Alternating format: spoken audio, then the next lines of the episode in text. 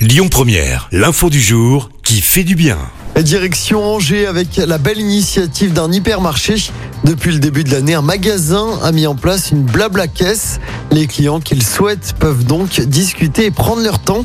C'est une caisse qui permet de prendre son temps, de ralentir et d'échanger selon le directeur du magasin. Le concept a été inventé aux Pays-Bas. Objectif, prévenir l'isolement social des personnes âgées. Un concept qui a ensuite été repris en France. Ce dispositif est en train de se généraliser dans l'ensemble des hypermarchés Carrefour. Au total, 200 caisses de ce type ont été mises en place dans l'ensemble du groupe, dont une donc dans le magasin d'Angers en janvier dernier. Entre conseils de cuisine et potins de famille, toutes les discussions sont possibles.